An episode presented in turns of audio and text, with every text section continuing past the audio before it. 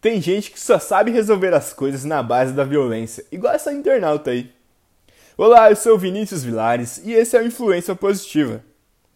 Esse assunto é pouco falado, mas os políticos sofrem muito com discursos de ódio na internet. E obviamente as pessoas que apoiam determinados partidos ou políticos acabam sendo vítimas também.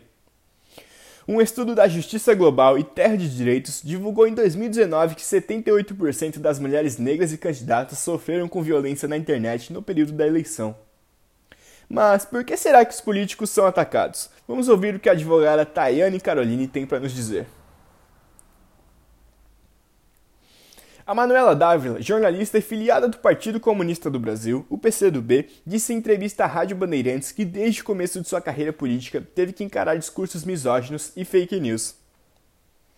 O fundador da SaferNet, Tiago Tavares, disse em entrevista ao Fórum da Internet no Brasil que o discurso de ódio vem crescendo no país e, na maioria das vezes, são direcionados aos grupos menores e historicamente discriminados, o que acontece inevitavelmente por conta da polarização política.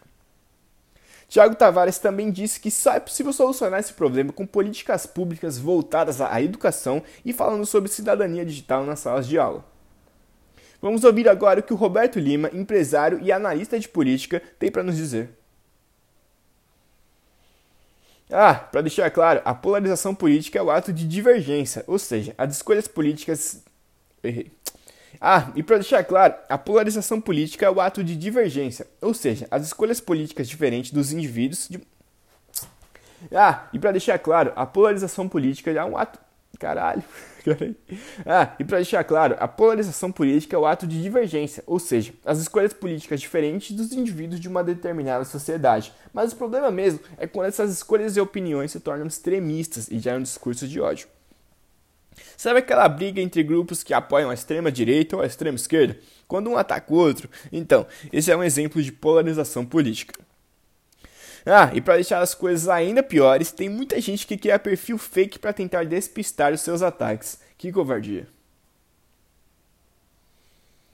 O SaferNet divulgou ainda que depois das eleições de 2014, os discursos de ódio aumentaram por conta da polarização política.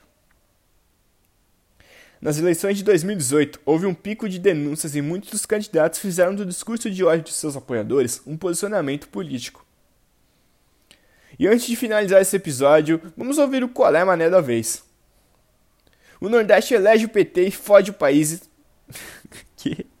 o Nordeste fode o PT e fode o país quando a questão é política. E depois vem procurar emprego em São Paulo.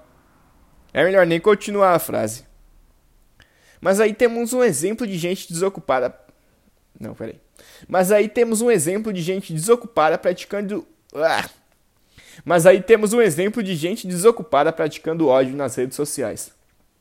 Esse episódio acaba aqui. As nossas entrevistas completas estão no portal. Até logo!